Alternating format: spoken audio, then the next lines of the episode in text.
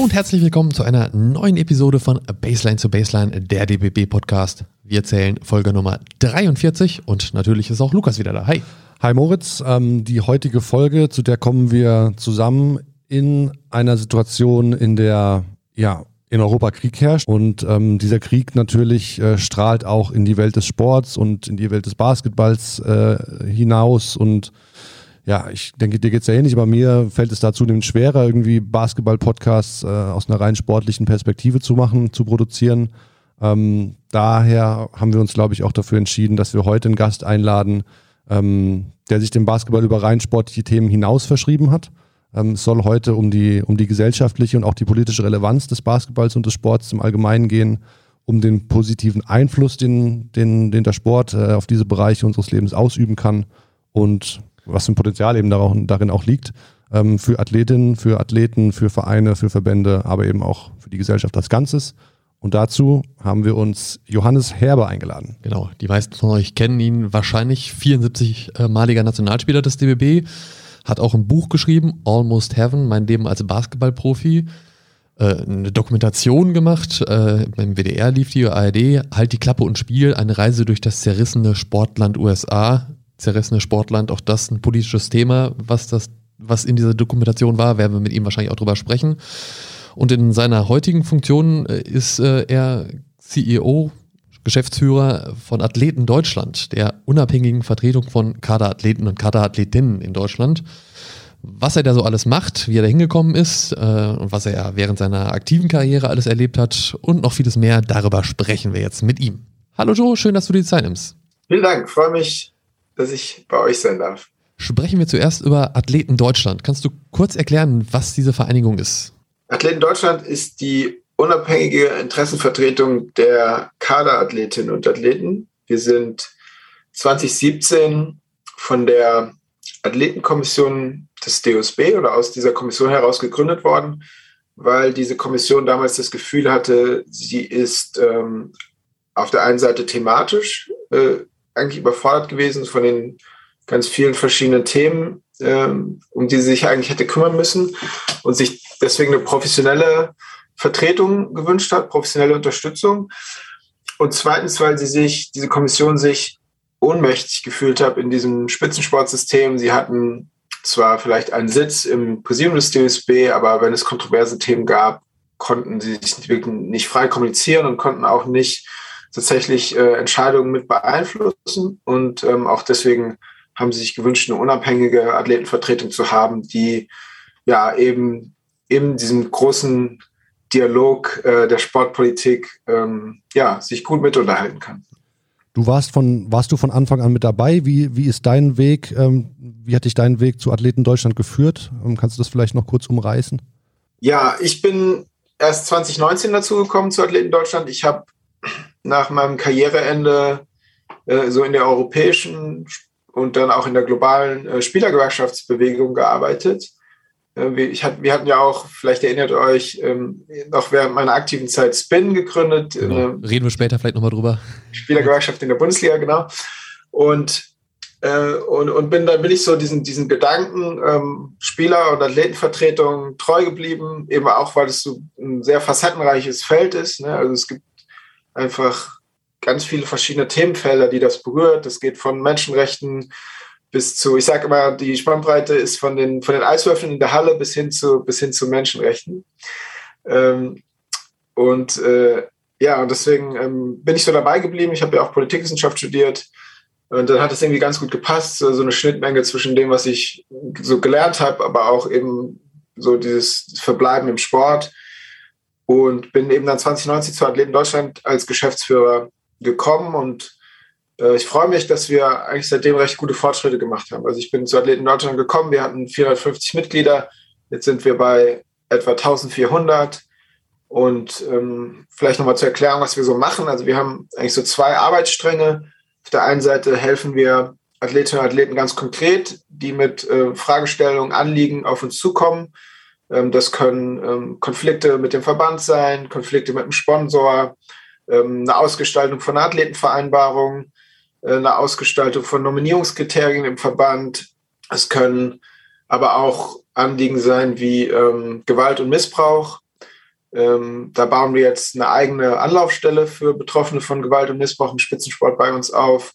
Ähm, und der zweite Arbeitsstrang ist, ähm, also einerseits die Fallbetreuung und der zweite Arbeitsstrang ist eben so diese sportpolitische Arbeit, wo wir versuchen eben von dem, was wir sehen auf dieser Mikroebene, das zu nehmen und zu sagen, okay, da gibt es Probleme, wie können wir dann auf der großen strukturellen Ebene dafür sorgen, dass, ähm, dass diese Probleme eben nicht mehr existieren ähm, und versuchen eben da in dieser sportpolitischen Debatte so mit dem DOSB gegenüber dem, dem Bundesinnenministerium, also allen Akteuren, die da so eine Rolle spielen, die NADA, die Deutsche Sporthilfe, mhm. Da uns für Reformen einzusetzen. Natürlich so einmal Richtung, okay, ähm, wie können wir Missstände beheben, aber dann auf der anderen Seite auch, wie können wir Rahmenbedingungen verbessern. Ne? Also es geht jetzt nicht nur darum, irgendwie die ganze Zeit ähm, Probleme zu benennen. Natürlich, das ist so ein bisschen der, die Natur auch von der Athletenvertretung, aber auf der anderen Seite auch, wie können wir gemeinsam mit, mit allen anderen Playern ähm, denn den Sport voranbringen. Ja, also das ist eigentlich ein, ein Aspekt, der in unserer Arbeit noch nicht so stark vorkommt, aber der eigentlich, das eigentlich unser Anspruch auch ist. Ja, wir wollen also wirklich die Sportlandschaft auch besser machen ähm, und, und gemeinsam mit allen da was erreichen. Ähm, bevor wir jetzt gleich in die, in die aktuellen Themen eintauchen, ähm, möchte ich gerne noch eine, eine generelle Frage voranstellen. Ähm, welche gesellschaftliche und politische Relevanz hat der Basketball, hat der Sport nach deiner äh, Auffassung nach und wo und wie vor allem äh, kann Sport in diesen Lebensbereichen einen positiven Einfluss ausüben? Ja, das ist gleich mit der großen Frage gekommen.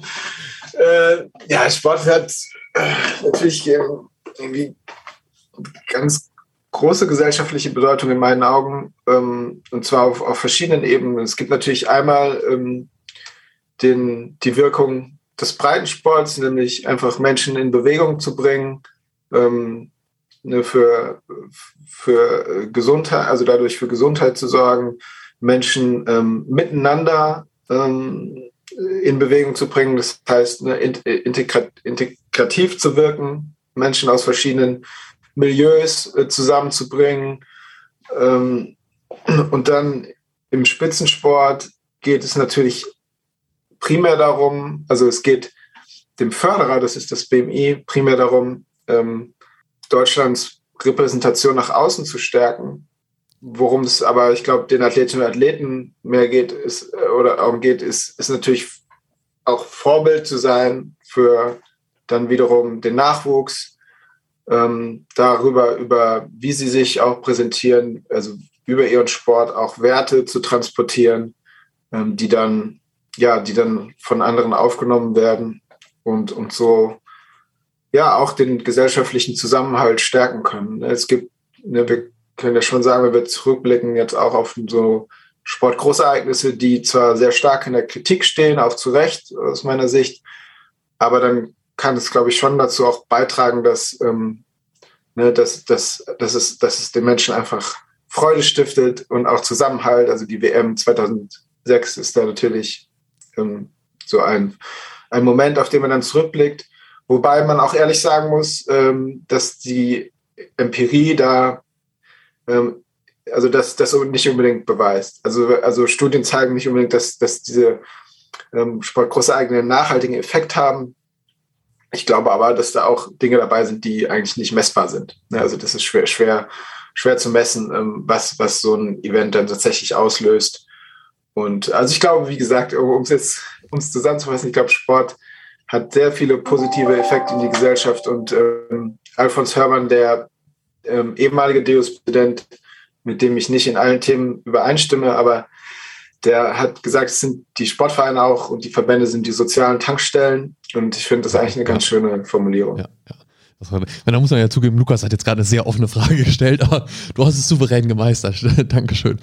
Ähm, du hast jetzt gerade gesagt, klar, du hast beschrieben, was Athletenvertretung innerhalb von Deutschlands ist, was, was, was ihr da macht für die Athleten selbst, aber wo du auch gerade in den letzten äh, Monaten immer wieder medial aufgetreten ist, ist natürlich auch eine politische Standpunkte, die ihr als Vereinigung oder die du als Geschäftsführer vertrittst. Und klar, da war, haben wir viel gehabt in den letzten Monaten. Äh, fangen wir mal an mit jetzt dem aktuellsten Thema. Klar, Krieg in der Ukraine, wo ähm, wo russische und weißrussische oder belarussische, muss man ja sagen, Sportler jetzt ausgeschlossen werden, was ihr ja auch gefordert habt, oder zumindest du hast es auch kritisiert, dass es erst bei den Paralympics nicht der Fall war und dann ja dann doch.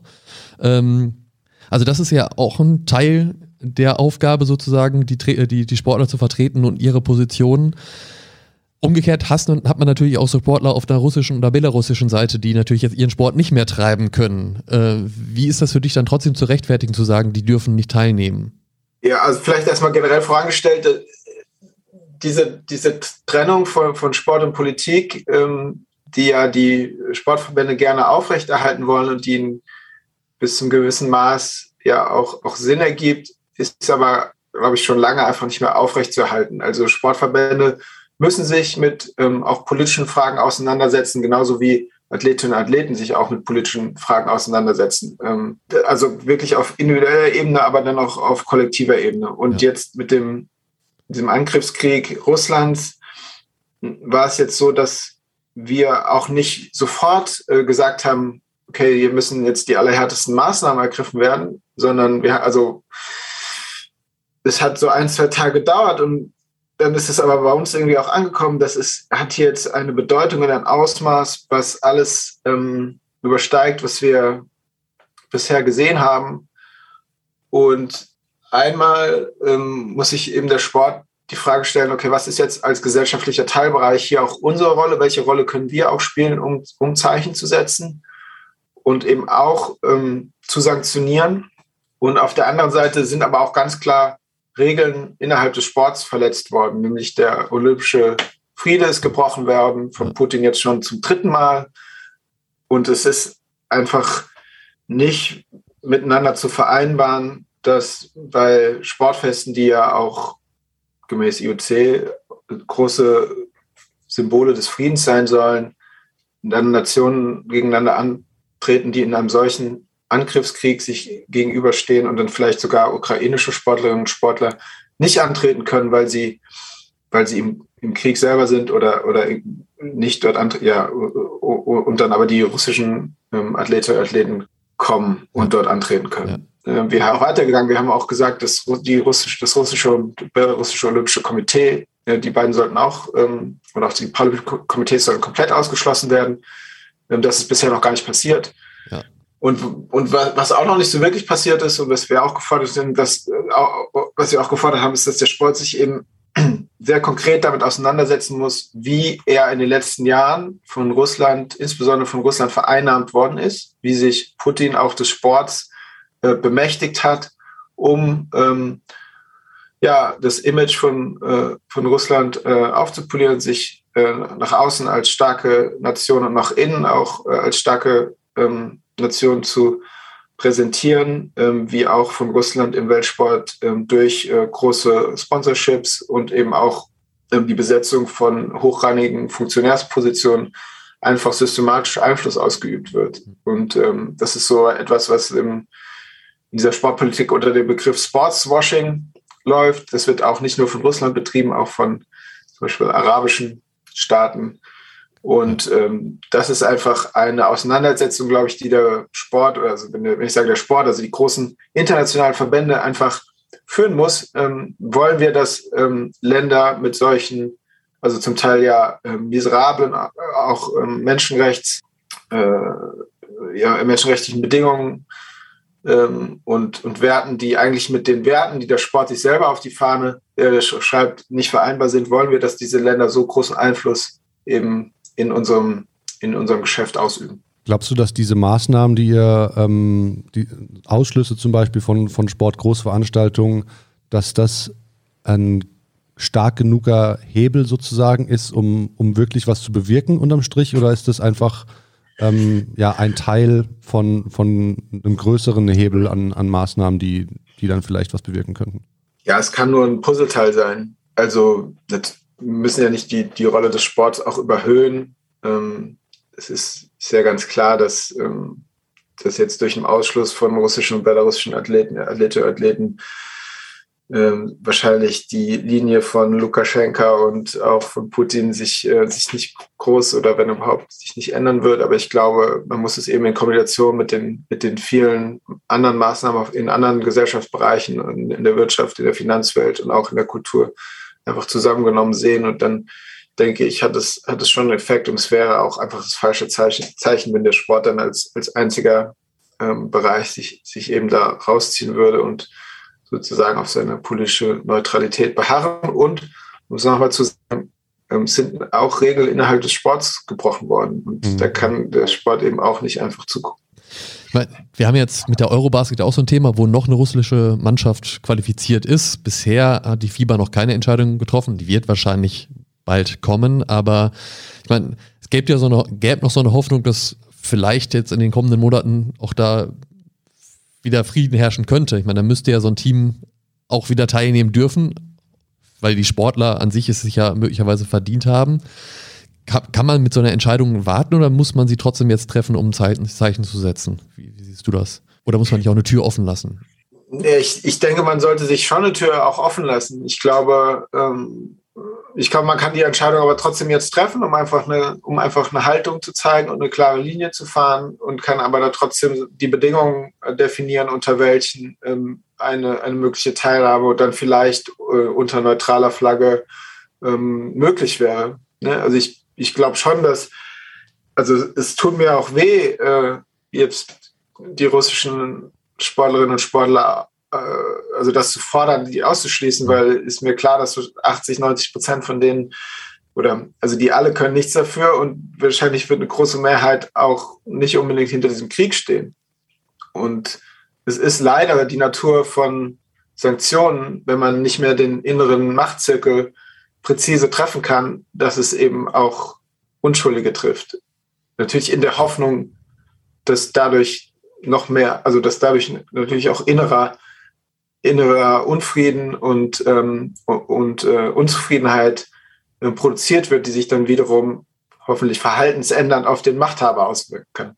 Also das ist ja einfach die Logik, die dahinter steht und, ähm, und es schmerzt, dass es jetzt einfach Athletinnen und Athleten trifft, die damit überhaupt nichts zu tun haben. Aber es scheint in der Situation einfach keine andere Möglichkeit zu geben. Und weil ja eben auch andere Athleten, jetzt die Deutschen, die ihr vertretet, auch vielleicht auch nicht gegen diese Athleten aus den Ländern gerade antreten wollen. Das ist ja auch zu Recht eine Einstellung, das wollt ihr eben auch vertreten, ne? dass man sagt, ich will jetzt gerade auch nicht gegen den russischen oder belarussischen Athleten antreten oder ein ukrainischer, hast du ja schon gesagt. Ja. ja. Wie kann man sich, wie kann man sich das äh, gerade so bei, bei dir vorstellen? Ist es so, dass in den letzten Wochen und Tagen einfach ich sage jetzt mal in Anführungsstrichen, Hilferufe auf euch hineinprasseln und, und ganz viele Athletinnen und Athleten in Deutschland oder auch Deutsche, die im Ausland aktiv sind, sich bei euch melden und nach Unterstützung fragen? Wie, wie kann man sich so gerade den Alltag bei euch vorstellen? Also die Phase, als der, als der Krieg losging, die war, die war sehr intensiv, also vor allem mit, mit Abstimmung. Es ist ja auch nicht, dass ich solche Entscheidungen dann alleine treffe, sondern wir es natürlich in unserem Präsidium diskutieren und wir uns auch eine Stimmung einholen ähm, von Athletinnen und Athleten. Es war zu dem Zeitpunkt auch noch eine Mannschaft äh, in Russland. Ähm, da gab es auch Kontakt dann von einem Präsidiumsmitglied von uns dorthin, äh, die versucht hat zu vermitteln äh, und dann auch zu überlegen, okay, macht, was macht man jetzt? Ne? Führt man den Wettkampf zu Ende? Bricht man komplett ab? Wie kommen wir überhaupt da jetzt raus? Ähm, das waren, ähm, das waren solche Fragen. Jetzt beteiligen wir uns, sind wir gerade dabei, uns auch an Hilfsaktionen zu beteiligen. Äh, wir stehen auch im Kontakt ähm, zum Beispiel zu einer belarussischen ähm, Organisation, von, also von, von belarussischen Sportlerinnen und Sportlern. Ähm, genau, also da gibt es auch international äh, Kontakte, aber es ist jetzt, im Moment ist es ein bisschen ruhiger geworden. Es ist jetzt nicht so, dass ich mich die ganze Zeit mit diesen, mit diesen Themen befassen muss, zum Glück. Mhm. Ähm, vielleicht als Überleitung zu dem, zu dem anderen großen Thema, was jetzt in letzter Zeit, Moritz hat es vorhin schon angerissen, mit den, mit den Paralympics und den, und den Olympischen Spielen in Peking, ähm, habe ich ein, ein interessantes und ganz schönes Zitat von äh, Pierre de Coubertin, der, dessen Name dir wahrscheinlich ein Begriff sein wird. Es ist ähm, einer der, der Mitbegründer ähm, der, der Olympischen Spiele, der sie wieder begründet hat, 1800. Modernen Olympischen Spiele, genau. Genau, 1894 hat der ähm, äh, gesagt, sollte die Institution der Olympischen Spiele gedeihen, kann sie ein mächtiger Faktor bei der Sicherung des Weltfriedens werden. Ist das zu hochtrabend oder kann man das schon mal so sagen? Ja, ich glaube, es ist zu hochtrabend. Das haben wir jetzt ja auch gesehen. Und ähm, so, Thomas Bach hat auch gerade in einem Brief an die olympische Bewegung äh, das auch nochmal gesagt, dass, dass, äh, dass man jetzt ja auch gesehen hat, wie wenig der Sport dann ausrichten kann ähm, gegen, gegen solche Kriege. Ne? Also der Sport kann sicherlich zu einer Form von Völkerverständigung beitragen. Ähm, Nationen treten in den friedlichen Wettstreit gegeneinander bei den Olympischen Spielen an und zeigen, dass man äh, ja, dass man äh, trotz ähm, anderer Konflikte doch auch äh, sich friedlich begegnen kann. Äh, das kann, das kann ein Zeichen setzen, aber das, äh, ich glaube, insgesamt ist das, eine, ist das eine, ähm, eine Erwartungshaltung, die sich damit die Olympischen Spiele auch aufbürden, die sie, ähm, die sie nicht erfüllen können. Und ähm, generell glaube ich, ist es eigentlich nicht richtig. Also wir reden viel über die Werte des Sports und, und die sind auch wichtig, aber ich glaube, es ist eigentlich nicht hilfreich, wenn sich der Sport diese Bürde äh, auf sich nimmt, weil er dann natürlich auch immer wieder in diese Konflikte gerät. Ja. Ähm, nämlich jetzt, äh, wenn wir auf China gucken, ähm, da ging es ja tatsächlich um die Haltung zu den Menschenrechtsverletzungen, die dort passieren. Und, ähm, und dazu, also dazu muss, hätte das IOC eine klare Haltung haben müssen und hat es eben nicht. Und, und dann, ist, dann fällt dieser Kontrast natürlich extra stark auf, wenn wir auf der einen Seite uns als äh, Bewegung verstehen, die, ähm, die einen Beitrag zum Frieden in der Welt leisten kann und auch zur, es steht ja noch mehr in der Olympischen Charta, da geht es ja auch um Menschenwürde und um, ähm, um noch verschiedene andere Werte und ähm, und wenn wir uns die immer so hochtrabend auf die Fahnen schreiben, aber dann gleichzeitig noch nicht mal ein Wort zu ähm, eklatanten Menschenrechtsverletzungen im Ausrichterland mhm. ähm, verlieren können, dann ist es, dann ist es eigentlich nicht, das ist nicht akzeptabel. Und man hätte, und das haben wir kritisiert, wir haben von vornherein eigentlich immer sehr deutlich gemacht, das IOC hat seit über zwei Jahren eine Strategie, ähm, äh, wie es mit Menschenrechtsverletzungen oder mit Menschenrechtsrisiken in seinen ganzen geschäftlichen Beziehungen umgehen kann. Hat, also hat diese zwei Jahren vorliegen. Ähm, das sind, waren so unabhängige Empfehlungen. Oh, die sind auch öffentlich und hat halt seitdem an unseres Wissens nach nichts getan, um, um die halt umzusetzen. Also das heißt, man ist sehenden Auges jetzt in diese Situation gelaufen. Und, also, und es war ja eben nicht nur, ähm, also jetzt, wir sagen ja auch gar nicht, das IOC muss jetzt dafür sorgen, dass in China die Lager geschlossen werden die, die Arbeitslager, sondern das IOC muss für sich rote Linien definieren, wo es Spiele hingeben kann, ähm, in, ob, es, ob es verantwortbar ist, äh, Olympische Spiele, äh, Feste des Friedens in Länder zu vergeben, in denen solche äh, Menschenrechtsverletzungen passieren. Das ist die eine Sache, die roten Linien. Und die andere Sache ist, äh, das IOC muss dafür sorgen, dass in allem, was es tut, ähm, das heißt im Merchandise, im, beim Bau der Stadien äh, oder der Sportanlagen, äh, in den Beziehungen zu den Athletinnen und Athleten, dass dort die Menschenrechte gewahrt werden. Das heißt, ähm, du hast, um auf die, die Olympischen Spiele nochmal genau zu, zu, zurückzukommen, du hast jetzt schon ganz viel gesagt, was, was besser werden muss. Ähm, jetzt im Nachhinein hattest du auch nochmal, äh, quote unquote, eine kritische Nachbetrachtung gefordert. Ähm, was, was muss denn für die, für die Athletinnen und Athletinnen vielleicht auch, auch sich verändern, damit sich da also die haben ja auch gelitten unter den, unter den Einschränkungen, nenne ich sie jetzt mal. Ähm, was muss sich da tun in deinen Augen? Ja, das ist richtig. Und das ist natürlich auch der Punkt, den, ähm, den, von dem wir, das ist eigentlich immer unser Ausgangspunkt, ne? auch zu gucken, äh, werden die Rechte der Athletinnen und Athleten äh, denn ausreichend geachtet und, und respektiert, wenn sie eben zu diesen Events fahren. Da gab es im Vorfeld der Spiele ähm, zwei größere Debatten. Einmal ähm, die, um die Meinungsfreiheit. Ähm, was können Athletinnen oder Athleten überhaupt sagen, wenn sie vor Ort sind? Äh, da gab es dann ein, eine Drohung eines chinesischen Offiziellen aus dem Organisationskomitee, der gesagt hat, wenn, also die Athleten dürfen nicht sagen, was dem olympischen Geist äh, spricht und ja. nicht entspricht, oder das dürfen sie dann sagen, aber ja, ja. alles weitere ist auch, äh, würde auch entsprechend der der lokalen äh, Regeln vor Ort äh, geahndet und das war also natürlich total unklar, was da die Regeln sind und äh, woran sie sich da halten sollten, was man sagen darf und was nicht. Und ähm, auf sowas reagieren wir natürlich auch dann allergisch und, und haben das natürlich dann auch ähm, moniert und gefordert auch, dass das IOC da nochmal Klarstellung bezieht. Ist dann nicht erfolgt. Äh, ich vermute, dass die, dass die Athletinnen und Athleten, die vielleicht etwas gesagt hätten, auch zu den Bedingungen das nicht getan haben, weil es einfach zu große Unsicherheiten gab. Und die andere Frage war zum Beispiel die Frage der Datensicherheit, ähm, wo es auch eine, es gab so eine App, die jeder auf dem Handy haben musste und da wurde ähm, herausgefunden, dass die also auch Datenlecks hat.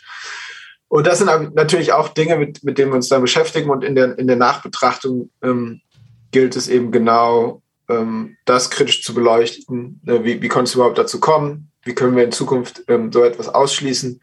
Und das hilft halt einfach dann, wenn man ähm, tatsächlich so eine Menschenrechtsstrategie hat und die auch umsetzt, weil, weil das Sympathische daran ist, dass das immer mit Risikoanalysen verbunden ist. Ne? Also man, bevor man in so ein Event reingeht, macht man halt verschiedene Risikoanalysen und analysiert, in welchen, an welchen Stellen eben Rechte eventuell verletzt werden könnten und was kann man tun, um das proaktiv, diese Risiken zu minimieren. Und ja, und das ist eigentlich etwas, was, von dem wir auch glauben, was, was allen Sportverbänden eigentlich gut zu Gesicht stehen würde, einmal diese Prozesse zu durchlaufen, um auch zu verstehen, okay, an den und den Stellen gibt es hier Risiken für mich und die kann ich dann aber auch ähm, zusammen, auch mit Athletenvertretungen proaktiv angehen, um Risiken zu minimieren. Und ähm, uns ist schon klar, dass das auch einfach große Aufgaben und Baustellen sind und dass es nicht von heute auf morgen geht. Aber ich glaube, es würde dem Sport insgesamt auch für seine ganze Glaubwürdigkeit gut zu Gesicht stehen, wenn er sich da mehr äh, engagieren würde. Das ist jetzt ein riesiger Themenkomplex, über den man noch stundenlang weiter reden könnte. Äh, wir müssen mal noch, oder wir wollen noch mal ein bisschen Richtung Basketball kommen und würden da jetzt äh, mal so einen kleinen Cut machen. Du hast ja selber Basketball gespielt.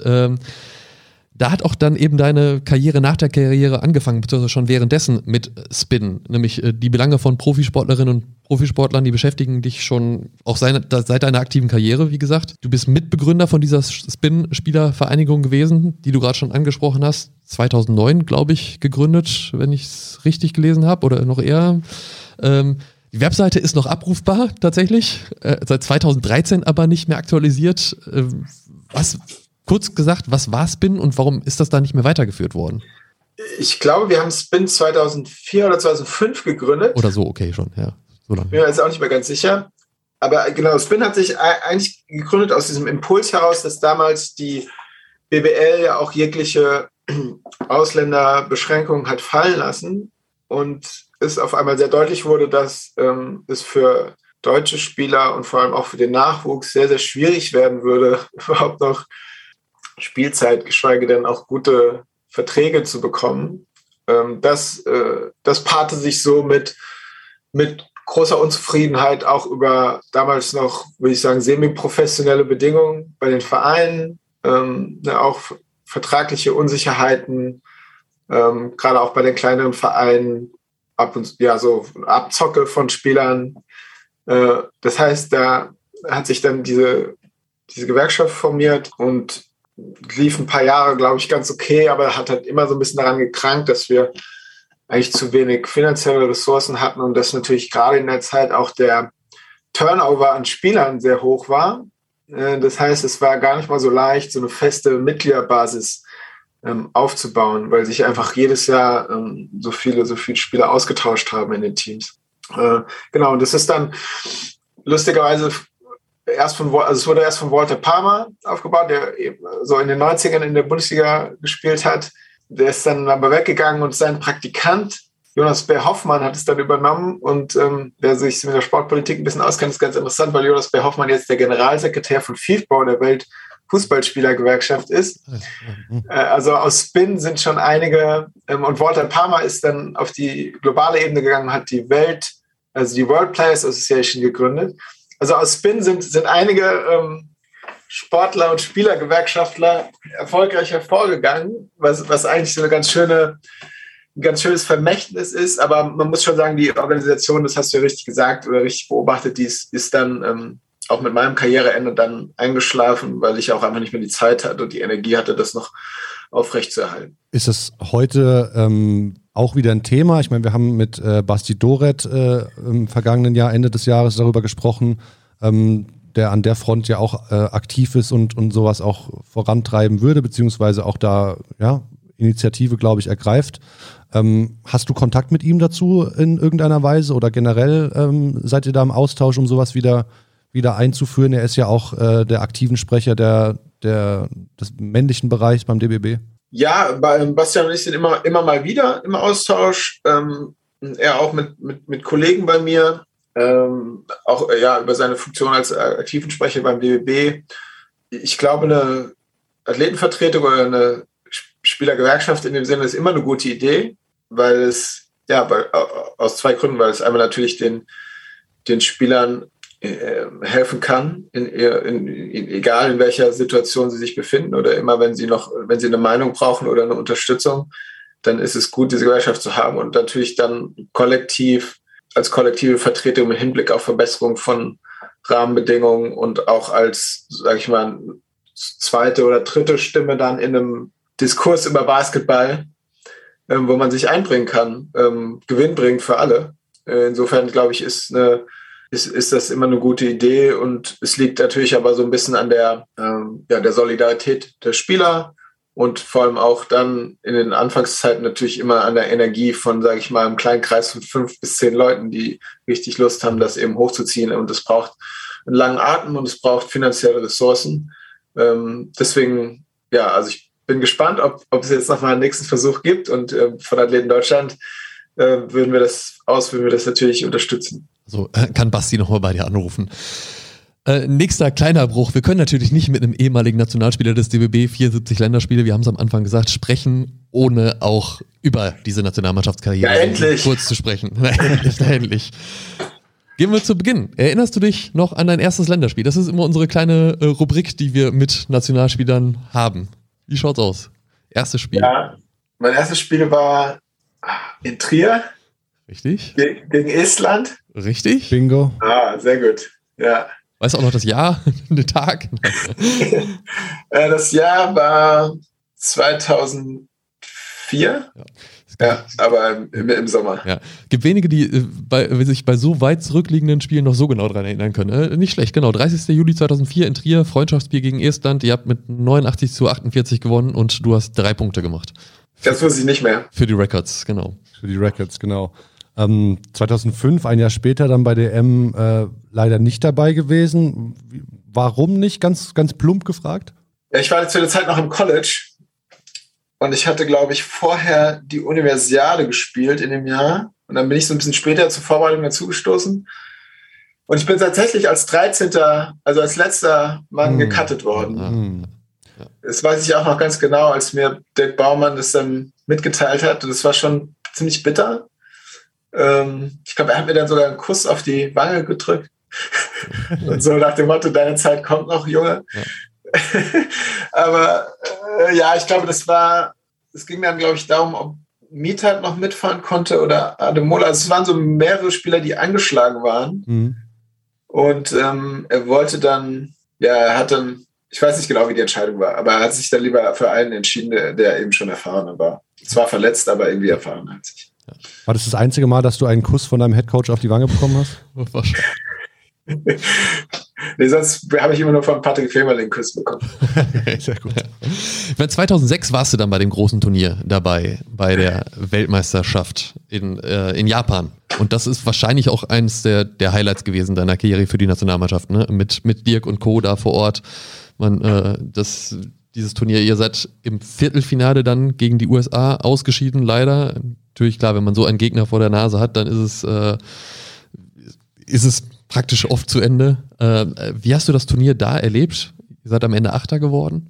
Ja, also das war, also das war auf jeden Fall ein super Sommer für mich, weil wir waren auch vorher in China und, ähm, und das war einfach unglaublich als Erfahrung. So die, ähm, ich habe das in meinem Buch auch beschrieben, so diese unglaubliche Begeisterung der Chinesen, vor allem für Dirk, äh, also das mitzuerleben und und auch also dort überhaupt in China mal zu spielen, das war super. Und dann sind wir dann nach Japan und ähm, das Turnier habe ich nicht so in, in, so guter Erinnerung. Ich kann mich nicht erinnern, dass wir so wirklich mal richtig gut gespielt haben dort. Gegen Nigeria, glaube ich, haben wir vielleicht, da haben wir ganz, ganz gut gespielt und sind dann auch ins Viertelfinale gekommen. Mhm. Oder war das, ach, ich weiß es nicht mehr genau. Ähm, auf jeden Fall, was ich aber in sehr guter Erinnerung habe, ist da diese Spiele der Griechen gegen gegen die USA, also das Halbfinale Griechenland gegen USA und mit äh, Papalukas und äh, Diamantidis. Ja.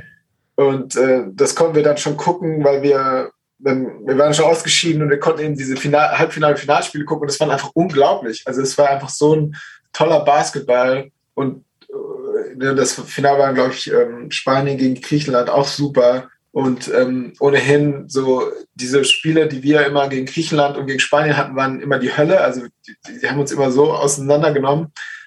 Aber dann diese, den Spielern auch zugucken zu dürfen, das und irgendwie von denen auch sich was abzugucken, fand ich unglaublich. Also gerade die ganzen Guards der Griechen und auch der Spanier natürlich ähm, unglaublich. Und, und auch dagegen die Amerikaner, die so schlecht waren in dem Turnier, mhm. trotz der Star-Besetzung, ähm, das, ja, das, also das, das sind gute Erinnerungen.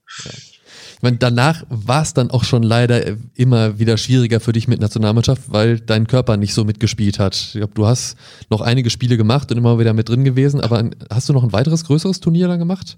Ja, du hast äh, natürlich jetzt das, das eigentlich das größere Highlight vergessen und zwar äh, 2007 die Europameisterschaft. Ähm, ja, stimmt. Wo, wo wir ähm, in, in, sind wir denn geworden? Fünfter? Fünfter in Litni. Wo war das nochmal? In, Nee, in Spanien, weil. Spanien, stimmt, Spanien, ja. Äh, die war in Spanien und ähm, ich hatte ja so ein recht gutes Spiel dann, um uns, glaube ich, ins Viertelfinale zu bringen und somit, dass wir nämlich uns noch die, ähm, die Chance auf die Olympischen Spiele oder diese olympische Nach-, also das Qualifikation erhalten haben, ja. mhm. hatte ich ein ganz gutes Spiel gegen Italien. Ähm, da hatte ich, glaube ich, so 13 Punkte gemacht, ähm, unverhoffterweise. Und ähm, ja, das war eigentlich so mein Highlight. Also das war dieses Turnier, da habe ich eigentlich recht gut gespielt und zwar und auch recht viel Spielzeit bekommen. Und die Tragik war dann so ein bisschen, dass ich in zwei Wochen nach diesem Turnier zurück nach Berlin kam und wir wir dann gleich ins Trainingslager nach Belgrad sind, glaube ich, und ähm, ich mir dann zwei Wochen später im das Kreuzband dann gerissen habe zum ersten Mal. Und dann ja meine ähm, langjährige Verletzungsgeschichte eigentlich begann damit. Das, dann habe ich mir das Kreuzband nämlich nochmal gerissen mhm. und hatte dann Bandscheibenvorfälle ja. und war eigentlich so mehr oder weniger drei Jahre ähm, raus. So also, dann leider auch die Olympischen Spiele verpasst, dann die, wo dann die Qualifikation für war, ne? Ja. Genau, und das war, das war, hat dann noch mehr geschmerzt, weil das natürlich auch immer ein großer Traum war, einmal zu den Spielen zu fahren. Und, äh, und verletzungsbedingt, genau, habe ich die dann verpasst und, ähm, und hab, bin ja erst so richtig, haben wir dann in dem Sommer auch nochmal das Kreuz, nee, nee, dann war ich ein Jahr meiner oder weniger gesund, habe aber bei Alba auf der Bank eigentlich nur gesessen, habe mich dann wieder verletzt und habe dann wieder ein Jahr gebraucht und bin dann, äh, bin dann nach Tübingen gegangen und habe noch ein Jahr in Tübingen und ein Jahr in Frankfurt gespielt. Äh, und dann auch nochmal eine Europameisterschaft in Litauen, nämlich 2011. Das, das war auch, also das war deshalb schön, weil ich einfach so diese Rückkehr nochmal geschafft hatte. Also das war, mhm irgendwie schon mein Ziel gewesen, in dieser ganzen Reha-Zeit zu sagen, okay, ich, ich würde gerne nochmal Nationalmannschaft spielen und eben zeigen, dass ich sozusagen auf dieses Level nochmal zurückkehren kann. Und habe da auch, glaube ich, ein paar ganz okay Spiele gemacht. Ja, aber insgesamt die Zeit mit der Nationalmannschaft immer sehr, sehr geschätzt und sehr genossen. Insbesondere eben am Anfang auch gerade mit, mit Patrick Femerling, ja, ja. mit, äh, mit Pascal Roller noch, ähm, Steffen Hamann, Demon Green, Robert Garrett, also die, die Generation, mit denen zu spielen war, war, super und, und bin auch noch gut verbunden mit einigen. Das ist auch äh, natürlich ein, ein Grund deiner Mannschaft und, und, die, und die Jungs sind ein Teil deines Buches, was du nach deiner aktiven Karriere geschrieben hast, ähm, Almost Heaven, wir haben es schon angesprochen. War das immer schon so dein Ziel, dass du deine, deine Ups und Downs der Karriere in den, auf Papier quasi bringen möchtest oder wie ist diese Idee entstanden? Ja, die Idee ist entstanden, weil ich ja während meiner Karriere dann äh, Kolumnen geschrieben habe, erst für die Five und dann für mhm. die Big. Ja. Und äh, ich eigentlich nach dem, nachdem ich dann aufgehört habe, gedacht habe, ich mache mach aus den Kolumnen eine Sammlung.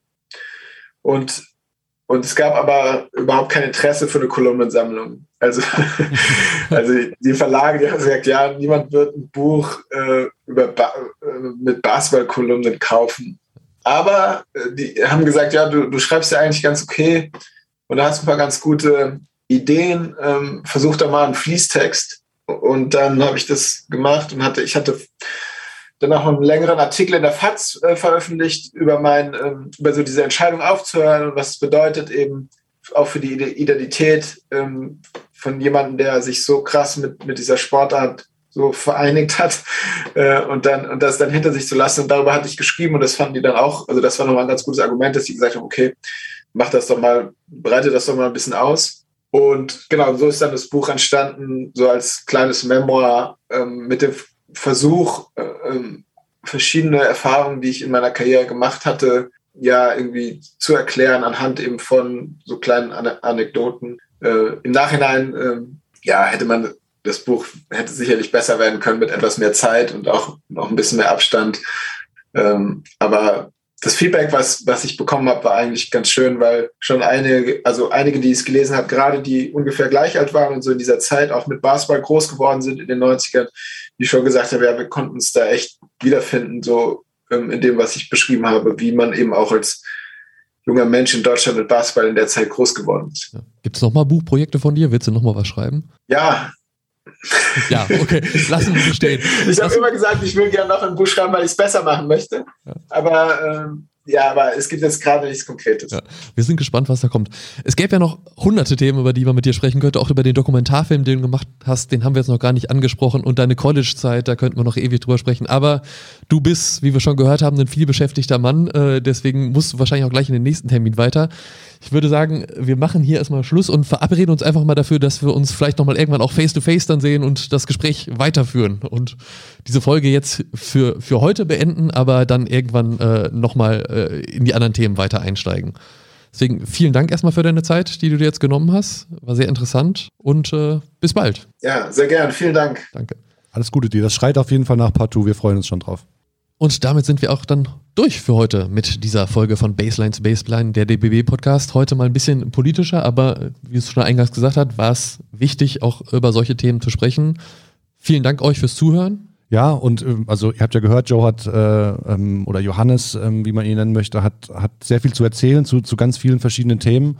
Und ähm, ich fand das äh, auf jeden Fall sehr interessant, was er so für Einblicke ja. gegeben hat. Und ähm, wir haben es ja schon ein bisschen angedeutet, wir werden da auf jeden Fall nochmal nachhaken und äh, auch noch ein bisschen äh, ein noch breiteres Feld mit ihm versuchen zu beackern ähm, zu einem anderen Zeitpunkt. Ähm, es schreit auf jeden Fall, wie gesagt, nach einer zweiten Folge dazu. Soweit aber dann jetzt erstmal Schluss für heute. So ist es. Vielen Dank euch fürs Zuhören. Wir melden uns in zwei Wochen wahrscheinlich dann wieder mit einer neuen Folge. Bis dahin, bleibt gesund. Bis zum nächsten Mal. Tschüss. Adieu.